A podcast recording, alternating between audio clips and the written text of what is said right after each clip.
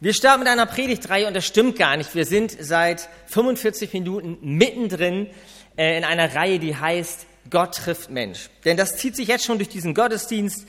Das haben wir gehört bei den Sachen, die hier erzählt wurden. Wir haben ein Café, ähm, eine tolle Initiative, wo wir hoffen und beten, dass Menschen Gott treffen können, über Menschen hindurch.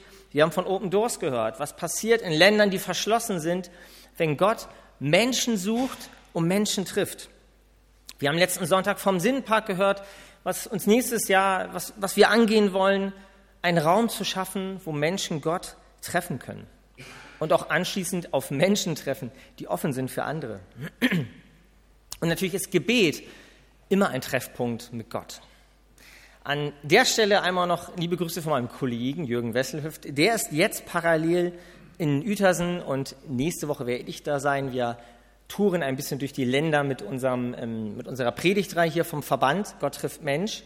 Und es gibt einen Vorlauf für diese Predigt, die hatten wir das letzte Mal mit Hartfried Böttcher aus Elmshorn und Firm und Jürgen auch. Da ging es um auf Gottes Stimme hören. Das ist jetzt ein bisschen komisch, das ist ein paar Wochen her, aber wir machen mal weiter. Also, Gebet. Wir haben es ja schon praktiziert, jetzt kommt hoffentlich nicht die Theorie hinterher, sondern wir sind ja schon mittendrin in der Praxis. Ich habe uns ein Bilderrätsel mitgebracht. Weiß jemand, was sich hinter diesem Bilderrätsel versteckt? Nicht alle Tassen im Schrank, genau. Der Theologe Professor Dr. Michael Herbst aus Greifswald, frommer, geschätzter Theologe, äh, der hat mal gesagt, manches Mal nach dem Gebet denke ich genau das. Ich habe nicht alle Tassen im Schrank. Ich bete zu einem Gott, den ich nicht sehe. Ich erzähle ihm Sachen, die er sowieso schon weiß. Und am Ende bete ich auch noch für Sachen, von denen ich nicht mal weiß, ob er sie will.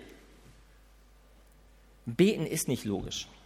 Und beten ist auch kein Selbstläufer. Und das hat die Jünger damals total überfordert, diese Freiheit. Wie soll man denn frei beten können? Das hat vor den Jüngern ja gar keiner ihnen vorgemacht. Da hatte man den Priester, der für einen gebetet hat.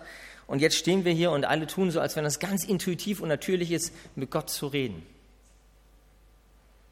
Martin Luther wurde auch mal gefragt von einem guten Freund vom Meister Peter Bestendorf, das war der Friseur seines Vertrauens. Da gibt es ganz tolle, wir kommen mal vom Luther äh, her nochmal, es gibt ganz tolle Briefwechsel zwischen Martin ähm, Luther und diesem Freund Peter Bestendorf. Der hat ihn gefragt, Bruder Luther, was sagst du denn zum Gebet? Was kannst du mir denn für Tipps geben? Schon vor einigen Jahrhunderten. Und Martin Luther hält das genauso wie Jesus. Er verweist aufs Vater Unser und Martin Luther sagt über das Vaters Unser folgenden Satz zu seinem Freund. Lieber Freund, das Vater Unser ist der größte Märtyrer auf Erden. Denn jedermann plagt es und missbraucht es, wenige trösten es und machen es fröhlich durch rechten Gebrauch. Bisschen merkwürdig, so über eine Gebetsform zu reden, aber Luther war das Vater unser Heilig. Und wenn es heute darum geht, dass wir neu ins Gebet eintauchen möchten, uns inspirieren lassen wollen, ist das so gut, bei dem anzusetzen, der uns einlädt, zu seinem Vater zu beten, bei Jesus selber. Und jetzt ist die Frage, was ist denn jetzt der rechte Gebrauch des Vaterunsers? Was kann man denn da falsch machen? In der deutschen Kultur kommt man ja meistens noch gar nicht dran vorbei, es irgendwie zumindest gehört zu haben. Kann man da so viel falsch machen? Wir wollen eintauchen ins Vater unser neu und uns damit auseinandersetzen und einmal uns kurz die Struktur angucken. Die Struktur vom Vater unser in einem kleinen Überblick. Also, wir haben den ersten Teil Vater unser im Himmel. Das ist im Grunde eine Einleitung, eine Ausrichtung in diesem Gebet. Und das Vaterunser an sich besteht eigentlich nur aus sieben Bitten. Mehr ist da gar nicht drin. Wir haben die ersten drei Bitten, da geht es um dein Namen, der geheiligt werde, Gottes Reich, das kommt, Gottes Wille, der geschehen soll, also dreimal die Bitte zu Gott hin. Und dann hier in Rot, dann kommt ein Perspektivwechsel im Vaterunser. Dann geht es, dann darf es endlich um mich gehen. Ach, endlich um mich gehen. Dann geht es um mein Brot, um meine Schuld, um meine Versuchung, um meine Erlösung. Und dann kommt dieser letzte Teil, dieser Bekenntnisteil, ähm, der ist in der Bibel ja gar nicht drin, muss man dazu sagen. Denn dein ist das Reich und die Kraft und die Herrlichkeit in Ewigkeit. Das ist in den Originalabschriften nicht drin, deswegen finden wir es auch in der Bibel nicht. Das ist von den ersten Christen relativ zeitnah hinzugefügt worden als ein Bekenntnis, weil dieses Gebet schon ganz früh bei den ersten Christen gesprochen wurde. Ich habe mal versucht ehrlich zu sein, professionell ehrlich und habe rechts mal meine Gebetsgliederung daneben gestellt, wie ich normalerweise als hauptamtlicher und ehrenamtlicher Christ bete in meinem stillen Kämmerlein. Und ich möchte uns einladen, heute ehrlich mal daran zu gehen, eine Bestandsaufnahme zu machen ähm, und uns einzuladen. Vielleicht entdeckt sich der eine oder andere ja da wieder. Es hat Erklärungsbedarf, da will ich einmal einsteigen. Also, was meine ich damit? Also Anrede, Durchwahl. Natürlich starte ich mein Gebet mit einer Anrede, die ich für Gott habe. Lieber Gott, Jesus, Vater, je nachdem, was für mich oben aufliegt. Aber ich denke da nicht groß nach. Wenn ich mal ehrlich bin, ist es so ein bisschen wie eine Art Durchwahl, die ich wähle, damit ich auch weiß, es kommt an der richtigen Stelle an. Und dann starte ich mein Gebet immer mit einem Danke. Das hat man ja auch so gelernt, das ist ja auch höflich. Aber wenn ich ganz ehrlich bin, ich bleibe mit meinem Herzen keine drei Sekunden an diesem Danke hängen. Und wir hatten das Thema im Teen- und Jugendkreis auch. Und da sagte jemand ziemlich ehrlich, ja klar sage ich am Anfang immer Danke. Aber ja eigentlich nur, damit ich danach auch Bitte sagen darf. Und es ist total ehrlich, ich erlebe mich. Also das Danke bei mir, das ist drin. Das ist aber so ein bisschen wie eine Art Gebühr, die ich bezahle. Und im Danke denke ich schon dran, gleich komme ich ja endlich, gleich kann ich ja endlich das wirkliche Gebet sprechen, das mir auf dem Herzen liegt. Das ist nicht immer dankbar, äh, Danke, obwohl ich viel Grund zur Dankbarkeit hätte. Dann kommen diese Bereiche hier, ich habe es mal mit blau gekennzeichnet, Gespräch mit Gott. Also richtiges Gespräch ist ja auch ein bisschen übertrieben, es wäre ja ein Dialog, eigentlich ist es eher ein Monolog. Also es ist so, ähm, ein Drittel meines Gebets geht damit drauf, dass ich ganz frei mit Gott meine To-Do-Listen durchgehe. Auch ein bisschen Jammer und Klage, wer doof ist und wer nicht und was so alles ist. Aber ich merke, ähm, ich höre da nicht, ich, ich bete nicht hören, sondern das ist für mich der Moment, äh, wo ich auch eine Mailbox eigentlich bequatschen könnte, wenn ich mal ganz ehrlich bin.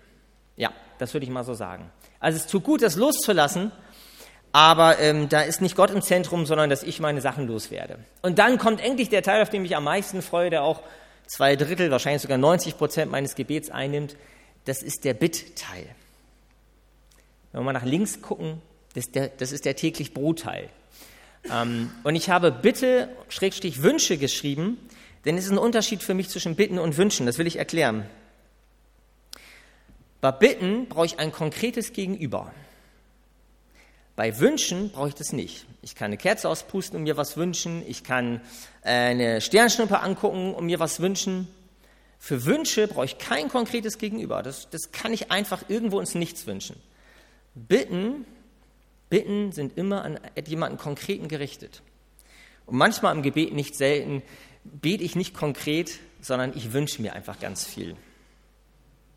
Naja, und ich beende meine Gebete in der Regel auch nicht mit einem bewussten Bekenntnis, sondern mit einem Amen. Ähm, das könnte man auch einfach als Gesprächsbeendung nennen. Seid bitte nicht schockiert, ich lade euch einfach ein, ehrlich zu sein. Ihr findet euch da vielleicht wieder, vielleicht auch nicht, aber irgendwo muss ich ja authentisch hier ansetzen. Also fange ich bei mir an. Wenn ich mir das so angucke, merke ich, ich habe einen anderen Schwerpunkt rechts. Und zwar, ich bete im Selfie-Modus. Fällt mir immer wieder auf.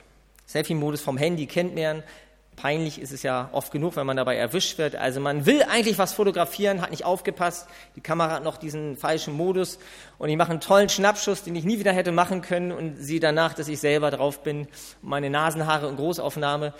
Ähm, vielleicht kennen wir das. Also Selfie-Modus beim Handy, äh, dass man sich filmt und nicht auf andere gerichtet ist. Und ich bin viel auf mich gerichtet im Gebet.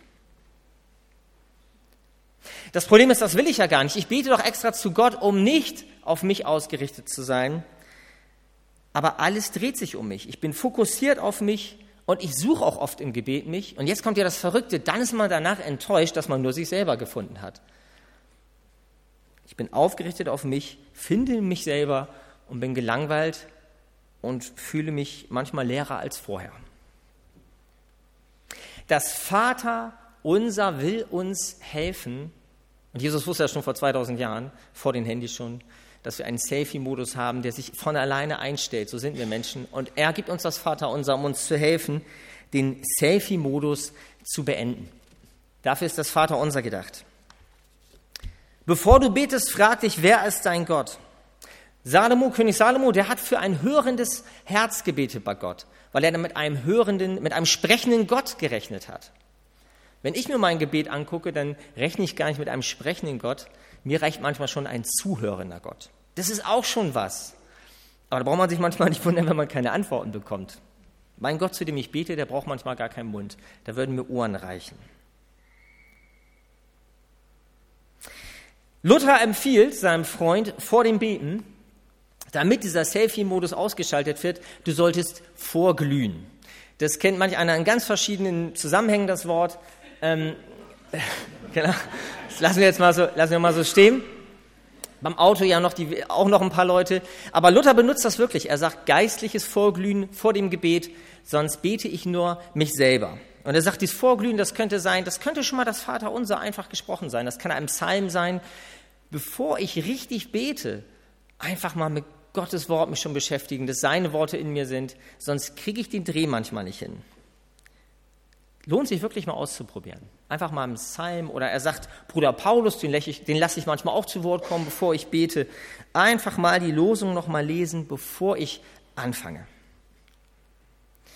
Und Luther sagt, das Entscheidende beim Vater unser ist, sich es glauben, beten und sich selber hineinstellen möchte ich uns einladen, das werde ich öfter noch sagen, das Vater unser durchbeten und nach jedem Satz eine Pause machen und sich selber hineinstellen. Das Vater unser ist eine emotionale und intellektuelle Berg- und Talbahn, wenn wir uns wirklich darauf einlassen. Und im letzten Teil möchte ich uns einladen, eine Bilderreise durchs Vater unser jetzt zu machen. Eine Bilderreise, die Jesus selber uns vorschlägt. Denn er steigt mit Bildern in dieses Gebet ein, als die Jünger ihn fragen im Matthäus-Evangelium, lehre uns beten. Und er startet mit drei Wörtern, also mit vier Wörtern, mit drei Bildern geht dieses Vater unser los. Vater unser im Himmel. Und es geht mit Vater los und es ist kein Zufall. Die Christen drumherum, die Juden drumherum, die müssen schockiert gewesen sein, als sie die Jünger das erste Mal das Vater unser haben, beten hören. Vater gibt es im Alten Testament als Anrede für Gott wird uns Gott da gar nicht vorgestellt. Vater Abraham ja, aber Gott als Vater ist ein Bild, das Jesus im Neuen Testament ganz stark aufgreift. Und die haben gedacht, was, zu wem beten die Juden da? Und es ist ja nicht nur der Vater, Mittelalter, der ehrwürdige Vater, sondern es ist der Papa-Laut, der Aber im Griechischen. Aber. Ein Brabbellaut, würden wir sagen. Ein Wort, das jedes Kind reden kann und das ist ein Nahwort, ein Vertrautheitswort. Also dieses Vater am Anfang ist von Jesus die Einladung, wirklich Papa sagen zu dürfen. Das heißt, wenn wir beten, das Vater unser beten, wir würden uns dabei im Spiegel angucken können, dann müssten wir eigentlich ein Kind beten sehen. Das ist das Bild, das Jesus uns gleich zu Anfang mitgibt. In der Rolle des Kindes zum Vater kommen. Total intim, total vertraut und so herzlich und nah. Und dann kommt das Unser. Warum heißt es denn nicht Vater mein? Es heißt Vater unser. Und manch einer in unserer individualisierten Gesellschaft hat natürlich ein Problem damit, weil wir Glauben auch privatisiert haben, auch aus guten Gründen an manchen Stellen.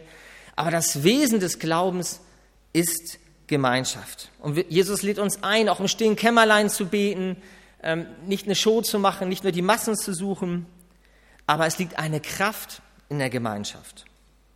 Das erleben wir hier, deswegen haben wir vor Open Doors uns auch hingestellt und gebetet und für diese anderen Anliegen.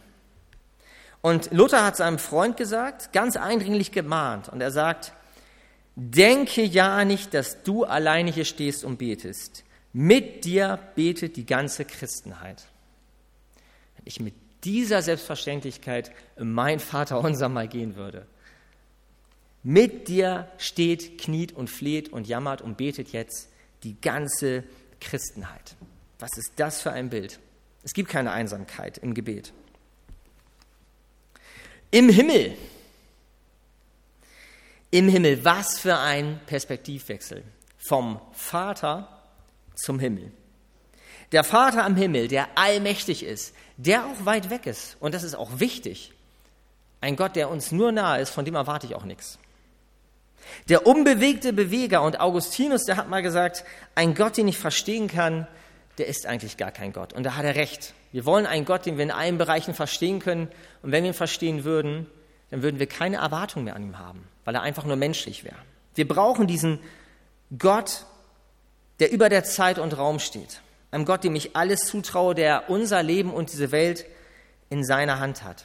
Und diesem Vater, der über alles steht, den hat Jesus auch im Blick. Der Vater, der uns nah ist und gleichzeitig der Vater am Himmel. Und das sind nur die ersten drei Sätze im Vater unser. Und das ist diese riesige Klammer, mit der wir ins Gebet gehen dürfen. Ein Gott, der mich kennt und ein Gott, der alles kennt. Geheiligt werde dein Name. Da war Luther knallhart, der hat gesagt, ähm, das ist ein Satz, den könnt ihr schön fromm daherreden, aber ist euch bewusst, habt ihr euch mal gefragt, wer dann dafür verantwortlich ist, dass dein Name geheiligt wird, dass Gottes Name geheiligt wird? Wer soll es denn machen? sagt man, schiebt man so schön weg, geheiligt wäre dein Name.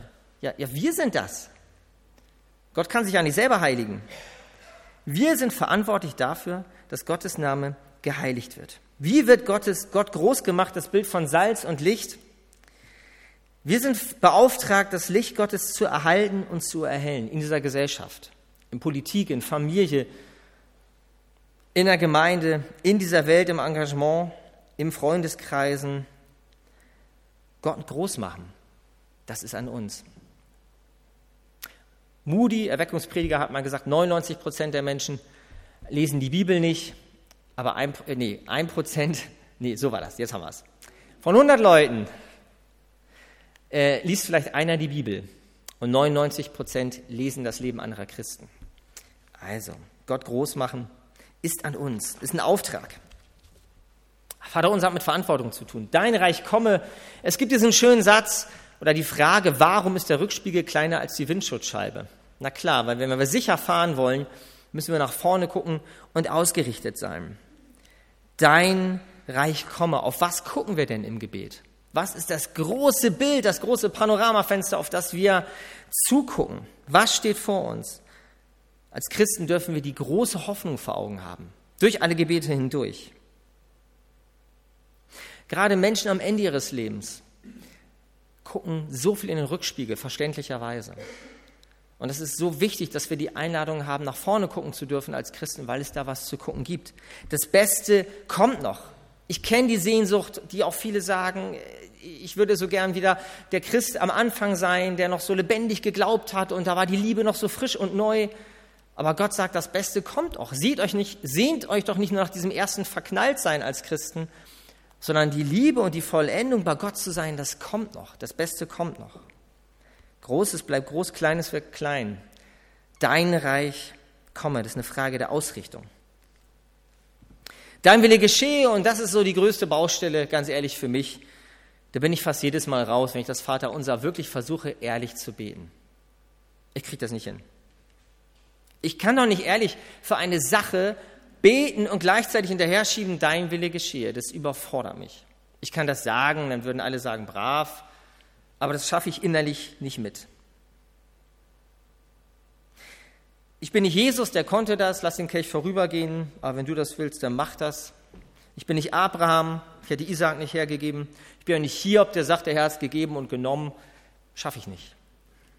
Das schaffe ich nicht. Aber ich bin so dankbar, dass die Bibel uns ein anderes Wort mitgibt, ein anderes Bild mitgibt. Wir haben das Kyrie eleison. Ich weiß nicht, wer auch noch mal etwas hochkirchlicher geprägt ist und das so kennt. Ich konnte damit früher überhaupt nichts anfangen. Es ist das Herr erbarme dich und das kommt von der Bartimäus-Geschichte. Und das ist ein Bild, das uns die Bibel mitgibt. Das hatten wir mal beim echt Schafgottesdienst. Da haben alle fanden das so komisch. Das soll der Bartimäus sein, der so laut schreit, dass er schon keine Luft mehr kriegt. Das ist jetzt ein bisschen verstörend. Ähm, ich finde mich da gerne wieder. Denn bevor ich sage, dein Wille geschehe, bin ich eigentlich der, der im Gebet auch vor Überforderung manches Mal einfach nur schreien kann, rufen kann. Und das Schöne an dieser Geschichte über Bartimäus ist doch, der ruft zu Jesus und sagt, Jesus, Sohn Gottes, erbarme dich meiner. Und er sagt nicht hinterher, aber dein Wille geschehe. Und Jesus lässt das zu, er geht hin, er nimmt ihn auf, er macht sogar, dass er wieder sehen kann. Aber Jesus möchte das. Gott lädt uns ein, wir dürfen zu Gott schreien und viel mehr haben wir doch gar nicht. Wir haben doch nur diese Stimme, die sieht, was vor Augen ist, die Sorgen hat. Und dann müssen wir nicht dreimal sagen, oh, darf ich das jetzt beten? Ist es denn Gottes Wille? Wir dürfen das erstmal raushauen. Aber Gott sagt, wenn wir dabei stehen bleiben, dann passiert nicht das Beste für diese Welt. Und ich habe neu den Segen kennengelernt, in Trauerphasen, in, neuen, in anderen Gemeinschaften auch, dieses Herr erbarme dich, dieses Unausgesprochene. Wir hören von Open Doors, wir hören von Erdbeben, wir gucken unsere Gesellschaft rein. Ich bin immer mehr überfordert in Gebeten. Nicht, weil alles böse und schwierig wird, aber es wird so kompliziert. Und ich bin, ich werde mittlerweile echt müde, Gott in meinen Gebeten die Welt erklären zu müssen. Und ich kann mich immer mehr einfinden in dieses Herr, erbarme dich. Herr, erbarme dich. Du weißt, was ich der Welt alles wünschen würde. Ich, ich kann es nicht mehr formulieren, es macht mich müde. Aber Herr, erbarme dich. Und in diesem Herr, erbarme dich, da ist so viel drin, wenn wir das ehrlich beten. Gottes Erbarmen geht tiefer als die Erfüllung unserer Wünsche. Und sein Erbarmen ist größer als unsere Sicht der Dinge. Ein ganz ehrliches Herr, erbarme dich, Kyrie eleison, dieser, dieser Aussatz, wenn ich das bete, dann sage ich damit voller Vertrauen, ich glaube, dass du meinen Schrei hörst ich glaube aber, dass dein Erbarmen größer ist als die Idee, die ich jetzt hatte, für das und das zu beten. Was würde alles übersehen werden, wenn nur meine Gebete relevant wären? Mein begrenztes Gebet möchte ich in der Gewissheit loslassen, dass niemand zu kurz kommt, wenn Gottes Wille geschieht. Und deshalb Zeit für einen Perspektivwechsel, damit keiner zu kurz kommt. Und das passiert im Vater unser nochmal im täglich Brot. Und das sagte ich ja, 90 Prozent meines Gebets sind die täglich Brotgebete. Ich weiß nicht, wie es bei euch ist. Und im Griechischen steht bei täglich Brot ein besonderes Wort, da steht Tagesbrot. Das kann man gar nicht richtig übersetzen. Das ist ein Eigenname. Ein Brot, das nur für einen Tag hält. Ein Brot, das am nächsten Tag verdorben ist. Wir würden ja immer gern für das täglich Brot für über, über, übermorgen beten. Aber die Bibel sagt, bleib bei dem täglich Brot und warum wollen wir denn das Brot für übermorgen gern gesichert haben? Weil wir unabhängig sein wollen, ist ja klar. Aber Gott sagt, jeder Tag hat seine Sorgen. Konzentriere dich auf das täglich Brot und das ist doch komplex genug bei uns. Wir leiden ja keinen Hunger mehr, bei uns geht es dann eher vielleicht um ein anderes Brot, um Genussmittel, vielleicht auch um Status quo, den wir erhalten wollen. Ich habe mal rechts die Kinder genommen. Natürlich, wir haben Sorgen, unser täglich Brot, auch Familie, Erziehung, Schule, Lebensläufe, was da alles dranhängt, Gesundheit. Ganz rechts nochmal ein Riesenfass, die Zukunft, Klimawandel, was auch immer. Unser täglich Brot ist so unterschiedlich, wie wir hier sitzen. Und Gott weiß das und hört das. Und er sagt, täglich kommt was Neues dazu, mich überfordert das nicht. Komm damit zu mir. Werfe täglich deine Sorgen auf mich. Und er hat eine Sache, die dazugehört, das geht immer unter beim täglich Brot. Und das ist das Kreuz in der Mitte. Denn direkt nach dem täglich Brot redet Jesus ja von der Schuld und von der Vergebung. Das gehört zum täglich Brot eigentlich fast dazu. Wir dürfen täglich um Vergebung bitten. Und das könnte man, das ist ein gesunder Rhythmus. Jesus sagt, das ist ein gesunder Rhythmus, wenn du täglich um Vergebung bittest, nicht weil er uns runterziehen will und schlecht machen will und denke, wie sündig du bist, sondern es ist wie eine tägliche Entgiftung. Wir sind doch so gesundheitsgeprägt, aber an den Stellen, da warten wir so lange. Ahrenlohe Mülldeponie, Grünschnitt, Sondermüll, täglich geöffnet. Tägliche Einladung von Gott, Entgiftung. Entgiftung, Lasten abzugeben, und nicht nur Sachen loszulassen, sondern neu durchzustarten. Das wünscht uns Jesus. Und ich sage es immer wieder, geistlich reife Menschen erkennt man nicht daran, dass sie immer weniger zu beichten haben, sondern dass sie immer schneller und selbstverständlicher im Vertrauen zu Gott kommen. Tägliche Vergebung werden wir immer brauchen. Das werden wir nie los. Und das ist gut, dass wir das wissen dürfen. Und jetzt wird es nochmal herausfordernd, denn äh, vergib uns unsere Schuld, ist ja schnell gesagt, aber da gehört ja noch was zu. Ich habe es mal umgedreht. Im Vater unser ist es so verankert, in dem Maße, wie ich bereit bin, anderen zu vergeben, vergib auch mir. Das ist der zweite Satz. Vergib mir meine Schuld, wie auch ich vergebe meinen Schuldigern. Drehen wir das doch mal um. In dem Maße, wie ich bereit bin, anderen zu vergeben, vergebe auch mir. Wenn wir das durchbuchstabieren würden beim Vater unser, das wäre stark. Ich bin so froh, dass Gott gnädig ist und das nicht der Maßstab ist, ob mir vergeben wird. Aber das ist, die, das ist der Doppelklang, den Jesus reinbringt. Wir sind so schnell bei uns und bleiben bei uns. Aber gönnen wir anderen diese schnelle Vergebung, die wir doch gerne hätten. Und führe uns nicht an Versuchungen. In Versuchung zum Schluss sollte ja raus zensiert werden aus dem Vater unser, ist ja in der katholischen Kirche weitestgehend auch passiert. Führe uns nicht in Versuchung, weil das ja irritierend ist. Gott führt ja gar nicht in Versuchung und so weiter. So ist es ja auch gar nicht gemeint. Ich habe das Bild vom Leuchtturm zum Schluss genommen.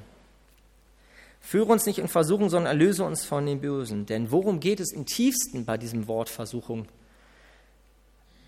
Es geht um Wahrheit.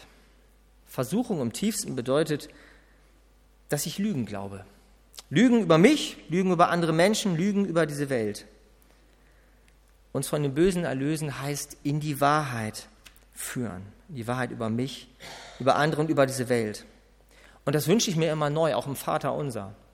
Dass das Wirklichkeit wird, dass Gott uns in die Wahrheit führt.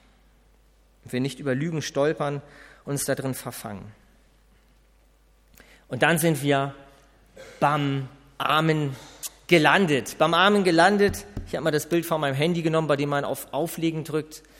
Im Vater unser ist da das Bekenntnis und ich möchte uns herausfordern. Luther sagt, dein Amen ist dein Bekenntnis. Ich weiß nicht, wie jeder Amen übersetzt, so sei es und wäre doch schön, wenn es so wäre. Aber der Doppelklang beim Amen ist, das glaube ich, das lebe ich. Wenn ich das hinter mein Gebet sagen würde, das glaube ich, das lebe ich, dann könnte ich wieder noch von vorne mal überlegen, was ich da gerade eigentlich gebetet habe. So ernst, so tief und so selig ist das Vaterunser. Und ich möchte uns jetzt einladen, gemeinsam das Vaterunser zu sprechen. Wem das möglich ist, nochmal aufzustehen.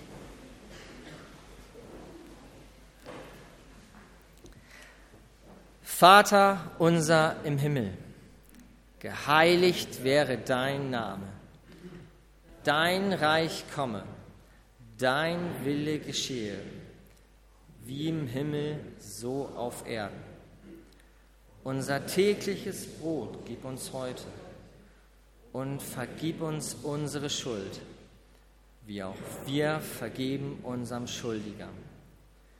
Und führe uns nicht in Versuchung, sondern erlöse uns von dem Bösen.